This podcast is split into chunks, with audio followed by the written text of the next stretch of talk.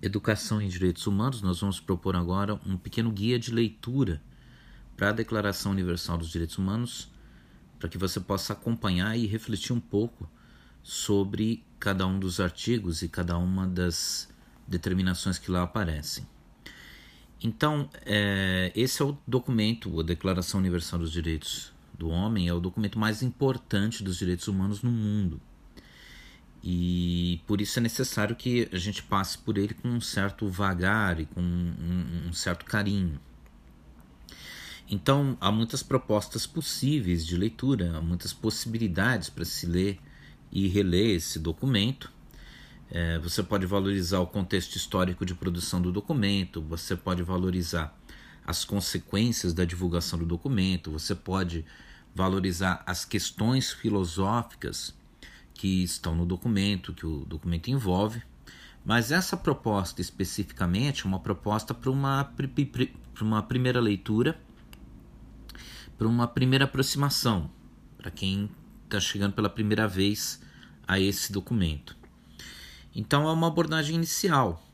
É, e aí se pretende aqui fazer uma indicação sobre o grau de abrangência e radicalidade de cada um desses artigos, de cada um dos artigos dessa declaração.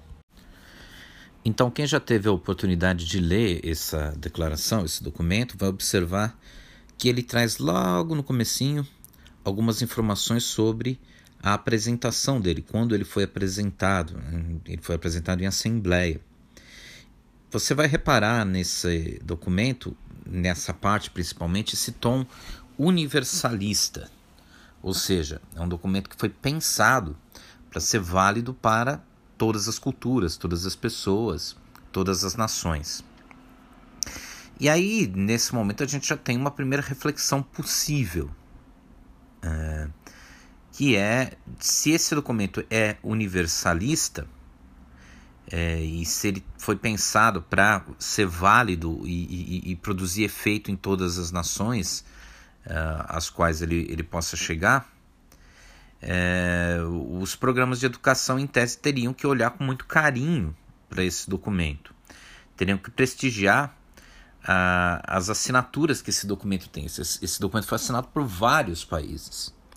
Então, nessa medida, ele é um documento que recebe uma sanção positiva e, e, e é subscrito, ou seja, é, é, é, é, as pessoas, os representantes desses países dizem nós concordamos em cumprir isso e, e isso é feito por várias é, vários povos diferentes e vários representantes diferentes desses povos. E você vai reparar também que a declaração é, tem um preâmbulo. E nesse preâmbulo vai aparecer o compromisso dos membros da ONU em relação aos direitos que são enunciados nessa declaração. E vai aparecer uma justificação desse compromisso diante de evidências históricas e filosóficas. Na verdade, a declaração vem é, depois da percepção de uma tremenda barbárie, depois da percepção do tamanho da desumanidade que foi a Segunda Guerra Mundial. Então, é, essas afirmações, essas, uh, esses preâmbulos são importantes e são bastante justificáveis para aquele momento. E assim que na leitura você passa o preâmbulo, você vai perceber que você tem uma proclamação de que o documento é válido como um ideal comum, reforçando essa ideia universalista do documento, reforçando a ideia de que eh, os direitos que aparecem nesse documento se estendem a todos os homens, independente de suas pátrias. E aí é importante é, se notar que para que esse ideal é, de universalidade do documento seja atingido, é preciso, e é explicitamente dito isso, um trabalho educacional. Ou seja, se um país determinado subscreveu esse documento, concordou com esse documento, entende que esses realmente são direitos que precisam ser observados, ele está ao mesmo tempo se comprometendo a, no seu trabalho educacional, no seu sistema educacional, contemplar as ideias principais desse documento.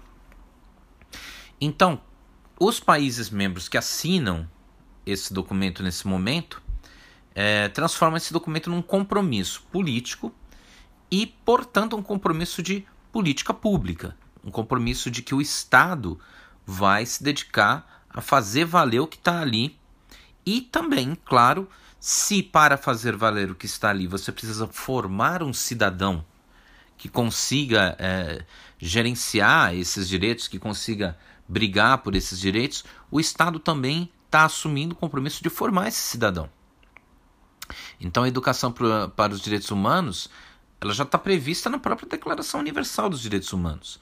Lá mesmo você já está dizendo que nós, se nós entendemos que esses são os direitos do homem, se nós entendemos que nós devemos nos guiar nesse sentido, a educação também vai ter que estar tá impregnada desses valores, seja qual for a ideia de sistema educacional que o país tenha.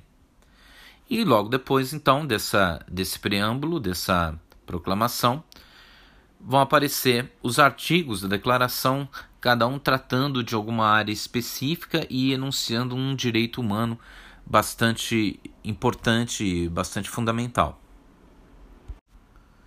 Bom, poderia ser até interessante que a gente fizesse a leitura de cada um dos artigos da declaração, na verdade, é isso que se espera não só do aluno dessa disciplina, como de todo cidadão, dada a importância desse documento, dada a relevância histórica dele. Mas nesse caso nosso agora, nós vamos ter apenas uma leitura refletida e dar um exemplo de como a gente pode fazer uma leitura refletida. Então, nós vamos abordar um artigo e vamos tentar fazer alguns comentários a respeito desse artigo, no sentido de oferecer uma perspectiva de pensar sobre, sobre aquele direito específico. Então, vamos começar com o artigo 4. No artigo 4 se enuncia o seguinte: Ninguém será mantido em escravidão ou servidão a escravidão e o tráfico de escravos serão proibidos em todas as suas formas. Muito importante esse artigo.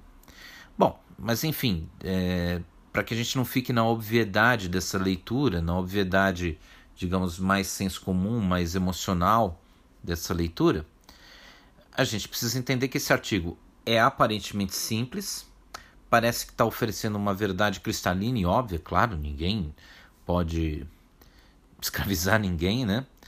É, e parece que está trazendo alguma coisa que nem, nem comporta um contra-argumento honesto. Né? Só que a gente precisa se perguntar por quê? Por que, que você precisa fazer uma afirmação que parece tão evidente? Por que, que ela precisa ser enunciada? Por que, que ela precisa ser assinada? Por que, que ela precisa constar num documento e todos os países da Organização das Nações Unidas precisam subscrever esse documento, precisam dizer, não, é isso mesmo. Porque afinal de contas, parece ser uma coisa é, de senso comum. Bom, e aí a gente vai entrar na, na, na problematização. Então, o próprio conteúdo do artigo está dando, uma, tá dando uma indicação do porquê ele é necessário. Então, primeiro de tudo, ainda existe países que adotam práticas de escravidão de povos e de indivíduos. Então, é necessário reforçar o compromisso por quê? Porque a escravidão ainda existe. Na verdade, a escravidão ainda existe no Brasil. Existe eh, toda uma comissão, todo um estudo para tentar erradicar o, o, os casos de, de, de cativeiro de trabalhos que são similares à escravidão, né? Você tem até reportagens que mostram pessoas que ficam enjauladas, são levadas de um lado para o outro. Então, na verdade, existe a escravidão. E mais do que isso, a escravidão foi a grande marca histórica do Brasil entre os séculos XIX e século XX. É, principalmente no século XIX, mas as consequências da escravidão entraram para o século XX em termos de desigualdade social. Então existe também uma razão histórica é, da gente subscrever esse documento, do Brasil subscrever esse documento e outros países também. Segundo, existem, como, como eu citei agora há pouco, tem formas de dispor do trabalho, de dispor do corpo humano, de empregar pessoas que são similares à escravidão até hoje. E isso precisa ser denunciado, isso precisa ser combatido. Então, por exemplo, migrantes que é, vêm né, para São Paulo trabalhar em determinadas regiões e recebem um salário tão miserável e moram em condições tão precárias e que não tem nenhuma possibilidade sequer, às vezes, de lutar pelos próprios direitos, de, de sair da situação em que estão. É, então você tem uma similaridade à escravidão. Né? Você não tem, talvez, um, um, massacre eh, direto físico, um dispor direto do corpo, mas você tem uma limitação que torna essa pessoa é, incapaz de mudar as condições de vida que ela tem, que são condições subhumanas. Terceiro, ainda existe o tráfico humano. As pessoas ainda são sequestradas e levadas para outros países. Vendem-se pessoas, vendem-se mulheres, vendem-se bebês. É, em diversos países ainda existe essa coisa de dispor de uma determinada pessoa, de violentar essa, essa pessoa no sentido de tirar a liberdade dela, manter ela, por exemplo, em cativeiro, vender para outra pessoa, negociar. Ainda existe isso muito forte. Então, todas essas razões nos levam a crer e nos levam a valorizar a questão desse, desse artigo da Declaração Universal de Direitos Humanos. Não pode haver escravidão. E, por incrível que pareça, estamos no século XXI e ainda temos que dizer isso. Não pode haver escravidão. Então, havia uma razão histórica em 1948 para esse artigo existir. E é isso que é importante que se, que se considere. E aí você pode confirmar isso, porque se você fizer uma pesquisa, mesmo que superficial, em páginas de notícia na internet, você vai ver a atualidade e necessidade desse artigo da declaração. E agora falando mais detidamente do professor brasileiro, professor que trabalha no sistema de ensino brasileiro, que é um país que subscreveu, que é um país que assinou a Declaração Universal dos Direitos do Homem. Então, é um país que tem um compromisso com essa declaração e, portanto, existe um compromisso educacional do professor em relação a esses valores.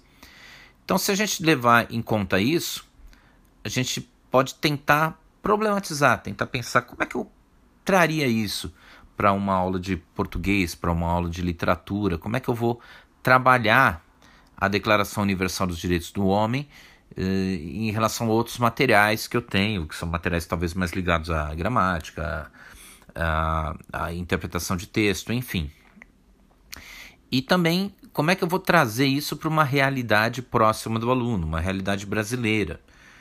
Será que o Brasil está fazendo a sua parte? Será que o Brasil está realmente com políticas públicas que efetivamente façam valer os direitos enunciados na Declaração Universal dos Direitos do Homem?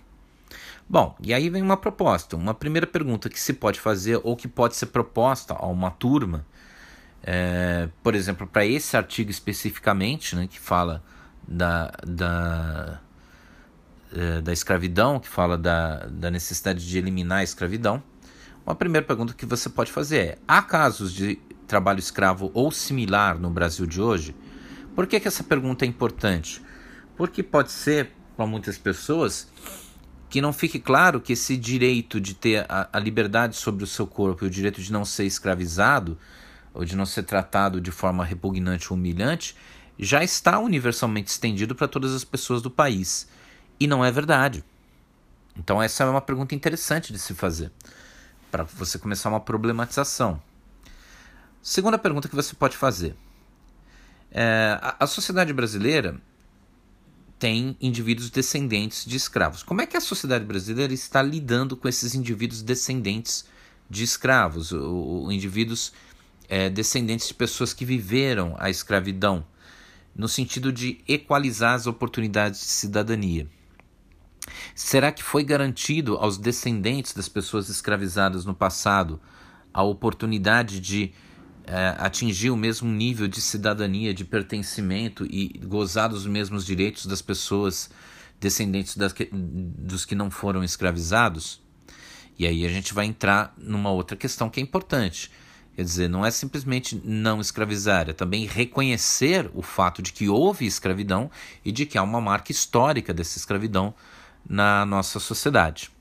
Então, essa é outra possibilidade de questionamento, é outra possibilidade de, de, de, de motivar os alunos em relação a esse, a esse item e até também de, de, de motivar uma pesquisa própria do professor, uma pesquisa mesmo do docente a esse respeito. Terceiro, é, você poderia também trazer ou para a sala de aula ou para a tua abordagem desse item da declaração uma pergunta sobre como se aborda a questão da escravidão em sala de aula de forma a mostrar seu aspecto negativo e desumano. Porque existe é, uma, uma, uma percepção que é importante de que determinados, é, determinados acontecimentos na história do homem foram muito dramáticos, foram muito pesados, foram muito duros, e às vezes, quando a gente transforma esses acontecimentos em textos, em, em, em, em elementos de informação, em opiniões, eles perdem é, um, um, pouco essa, é, essa, esse, esse, esse caráter é, tão, tão, tão difícil, tão doloroso. Então, é, é, é importante que se pense que se você vai realmente trabalhar com a ideia de que ninguém pode ser escravizado, é muito importante trazer à tona ou trazer é, é, é, é, como, como algo mais vívido e mais claro o que é ser escravizado. Qual é o tamanho da dor da escravidão. E aí você tem Amistad, você tem 12 anos de escravidão, você tem é, vários filmes que podem ser trazidos, ou trechos que podem ser trazidos, você tem poemas. Castro Alves escreveu poemas belíssimos a respeito belíssimos e também muito duros, muito pesados, né? Uma leitura atenta traz bastante dessa emoção. Então aí você pode também pensar em termos de colocar a arte para falar daquilo que racionalmente fica muito mais é, suave do que realmente é. Né? A arte é, tem essa condição de ser uma expressão muito forte do ser humano, muito forte dos sentimentos do ser humano. E agora, se a gente pode fazer uma síntese final em relação a tudo isso que foi colocado, a gente poderia dizer que para enriquecer essa leitura, para enriquecer esse contato com a Declaração Universal dos Direitos Humanos, seria necessário se observar para cada artigo dessa declaração, ou seja, se imagina que uma leitura completa seja bastante possível, viável e desejável, e para cada artigo que se observasse o seguinte: primeiro, qual é a intencionalidade da afirmação daquele direito? Por que, por os acontecimentos históricos, por que tudo que, que aconteceu com a humanidade encaminhou para que se precisasse enunciar aquilo daquela determinada forma? É, essa, essa seria uma primeira, uma primeira abordagem. Depois, qual seria a consequência em termos de política pública para que se atingisse essa meta proposta? O que, que teria que ser feito na política pública para se atingir a, meta proposta. Então, se é o direito à habitação, o que tem que ser feito para que o direito de habitação seja estendido a todos? Se é o direito à educação, o que tem feito, o que tem é, que ser feito para que o direito de educação seja estendido a todos?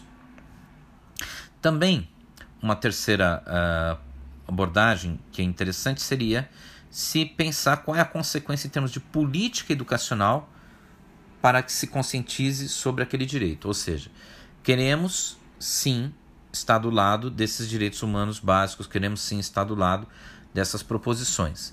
Como nós fazemos em sala de aula? Como nós fazemos é, no nosso cotidiano? Como nós podemos abordar isso? Como nós podemos trazer isso?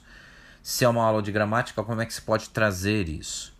Como é que se pode falar, por exemplo, é, de, de, é, de questões, eh, se, por exemplo, se você tem uma aula de análise de texto, análise sintática, como é que eu trago isso, uma declaração? Você vai trazer artigos da declaração para falar deles, você vai é, perceber que determinadas palavras podem mudar a intencionalidade do artigo, por exemplo, determinadas formas de construir dão maior ou menor ênfase. Enfim, tem, tem várias coisas que você pode pensar tanto em, em, em termos linguísticos como também em termos de interpretação de texto. E por último, lá, o último dos, dos, dos itens de abordagem seria você pensar qual é a situação do Brasil em relação à garantia do direito que está sendo apresentado e como é que você poderia agir para melhorar essa garantia de direito. O que poderia ser bastante interessante no sentido de pensar determinadas coisas que estão acontecendo no cotidiano, determinadas medidas governamentais. Lembrando que tudo, absolutamente tudo, inclusive a política, é assunto de aula desde que a aula seja pautada em princípios que extravasam o senso comum e buscam uma investigação científica ou filosófica especulativa do tema trazido. Então não há nenhum problema em você abordar, por exemplo, é, políticas governamentais dentro da sua sala de aula. É, o que há problema, o que haveria problema é você não investigar, você abordar simplesmente para é, tomar uma posição X ou Y. Mas a investigação é sempre bem-vinda. É, tudo que é do homem deve ser discutido pelas ciências humanas. Então, são essas as orientações que a gente tem. Então, desejo a todos uma boa leitura da Declaração Universal dos Direitos do Homem.